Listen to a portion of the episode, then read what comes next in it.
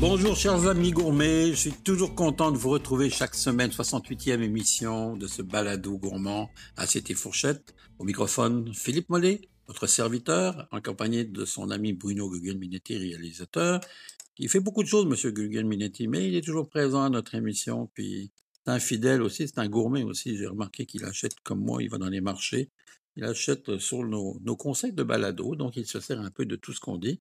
Alors aujourd'hui, bien, on va aborder un sujet de saison puisqu'on est en octobre. On est encore, euh, bon, oui, je sais que la température a changé beaucoup depuis deux semaines, mais c'est ça, c'est ça l'automne, c'est les feuilles qui tombent, c'est pas beau, il brouillasse, euh, que voulez-vous, c'est la vie. Mais on en profite pour bien manger, trouver des bons produits, se faire plaisir, recevoir une petite bouteille de vin et recevoir des amis ou de la parenté qu'on aime. Et puis voilà. Alors moi, je vous parle aujourd'hui de châtaigne. Vous savez que la châtaigne, c'est un fruit. D'abord, je ne sais pas si vous le savez. C'est un fruit qui est très prisé dans certains pays, je, vais vous dire où. Et on mélange souvent les marrons et les châtaignes. Alors le marron, qui vient du marron d'Inde, c'est un, c'est une fausse châtaigne en fait. C'est un marron qui n'est pas comestible. Donc on l'appelle le marron, mais le vrai nom là, ça reste le castagne, le châtaigne, qui sont extrêmement populaires en Italie, extrêmement populaires au Portugal, en Corse, en France, en Espagne aussi. Donc, ce sont des produits qui sont, euh, j'allais dire, presque méditerranéens, mais en fait, on peut retrouver dans, bien des pays. Et euh, malheureusement, je dis malheureusement, c'est un, produit qu'on découvre petit à petit, mais très timidement. On ne connaît pas beaucoup les châtaignes. On n'est pas un pays de châtaignes, on ne les connaît pas ou peu. Et c'est bien dommage parce qu'on en trouve d'abord dans les supermarchés, on en trouve un peu partout quand vous faites votre épicerie, puis vous savez pas trop quoi faire avec, alors vous les faites pas parce que vous vous dites comment je cuisine ça? C'est dur. Ben oui, il y a plein de façons pour les cuisiner. Euh, traditionnellement, les anciens vont les faire au, sur la braise, au bois. On, donne un petit coup de couteau dessus pour qu'elles s'éclatent plus facilement. Et puis on les fait comme un peu au barbecue, mais sur la braise directement. D'ailleurs, je me souviens encore à Paris, dans les coins de rue, quand on va vers les galeries Lafayette, les vendeurs de châtaignes, il y en a toujours. Moi, c'est chaud, ça nous réchauffe les mains, c'est agréable, c'est bon, c'est grillé. Euh, c'est un produit vraiment intéressant.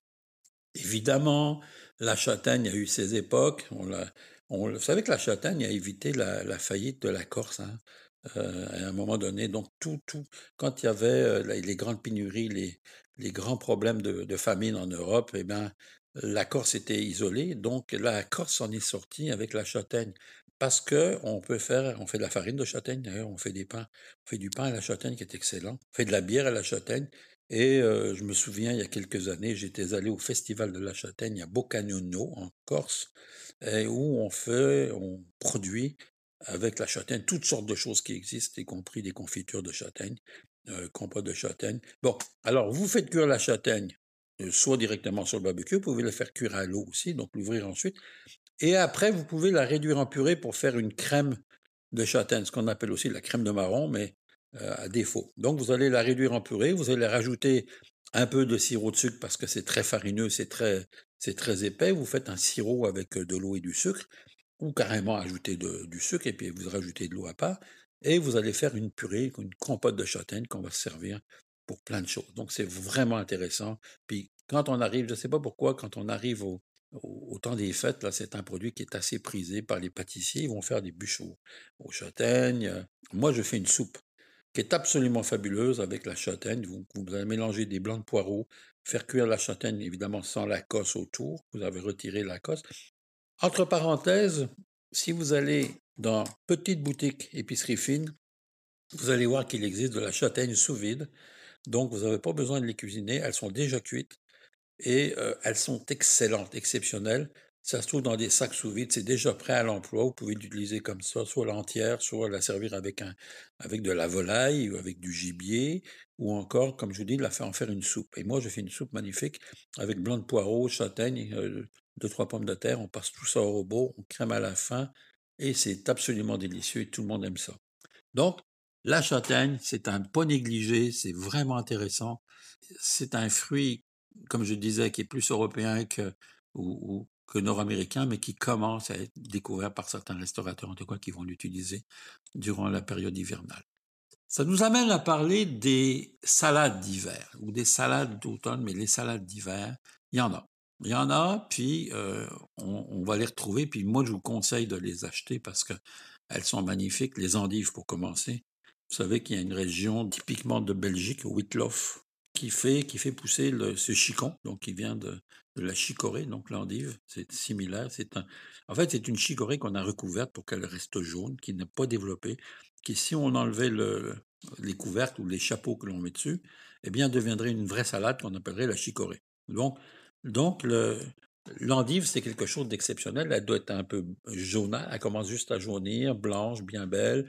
Et on en fait au Québec. Ça, se cultive au Québec, mais je vous dirais que les, les, plus courantes et ce que vous allez retrouver en général dans le marché, c'est des endives de Whitloff ou du Québec. Donc, vous allez en trouver. Alors, l'endive, elle peut se manger crue, comme ça, mais elle peut se faire cuire avec au jambon, avec toutes sortes de préparations. Donc, vous pouvez la retrouver de différentes façons. C'est un produit très intéressant. Deuxième salade, bien sûr, les épinards. Épinards, vous allez en retrouver tout le temps, tout le temps, tout le temps. Je sais que vous allez me dire que ah ben moi je veux pas laver ça parce que tatati tatata. Ça c'est les gens qui vont acheter les salades en sac là, vous savez qui ont aucun goût là, ce qu'on achète dans les supermarchés.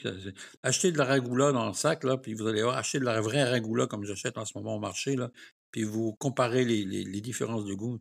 Mon Dieu, vous allez voir, c'est le jour et la nuit. Donc, même chose pour les, les, épinards, les épinards qui ont été cultivés en champ. Et ça, ça résiste à la neige. Hein, ça va jusqu'aux premières neiges, pas quand ils gèlent, bien sûr. Donc, les épinards, ben, il faut les équeuter, il faut bien les laver. Vous pouvez les manger crus en salade, mais vous pouvez aussi les faire cuire et c'est absolument magnifique autant qu'en soupe. Donc, les épinards. Le rapini aussi, qui est plus connu, euh, assez connu par les Italiens, bien sûr. Les Portugais aussi vont l'utiliser de plein de façons pour en faire de la soupe aussi et qui est aussi une, salade d'hiver. Et puis, il y a une salade que, que, les Européens connaissent beaucoup, qui est très très fine, qui s'appelle la mâche. On l'appelle aussi la doucette, quelquefois. C'est une salade qui d'hiver et qui est très fine, très très goûteuse et très vraiment très agréable qu'on va servir. Elle est assez chère parce que elle, est un peu compliquée à faire pousser. Elle pousse dans des terrains sablonneux, mais vraiment intéressant à faire à goûter. Donc, je vous recommande cette salade là, qui est vraiment délicieuse. Euh, un sujet qui me fascine aussi, puisqu'on parle aussi de la hausse des produits qui coûtent cher. Regardez, on a maintenant au Québec des fromageries d'exception. La fromagerie du, presbytère à Warwick, euh, c'est un, une fromagerie que je connais bien. Jean Morin, c'est un des spécialistes du fromage au Québec, et pour ne pas dire peut-être le meilleur spécialiste. Ce qu'il a fait, il a remporté d'ailleurs beaucoup, beaucoup, beaucoup de concours, des concours internationaux. Euh, il s'est calqué sur les méthodes euh, européennes, notamment dans les régions des Vosges, euh, un peu dans le style du comté, ce fameux fromage que l'on connaît bien, et il a fait un fromage exceptionnel, s'appelle le Louis d'Or. Donc, mm, la fromagerie du presbytère a une douzaine de fromages en ce moment, vraiment beaucoup, beaucoup. je vais essayer de vous en nommer le bleu d'Élisabeth, le treizième apôtre, la religieuse. il y a une douzaine de fromages, donc qu'on peut aller chercher de toutes les façons. Il y a même un brie qu'il fait. Là. Donc, tous ces fromages ont un caractère particulier. Et si vous les achetez chez lui, vous savez, le fromage, j'ai fait un tour d'horizon dans les fromageries. C'est horriblement cher. C'est plus cher que la viande. On parle d'entre 60 et 80 dollars le kilo.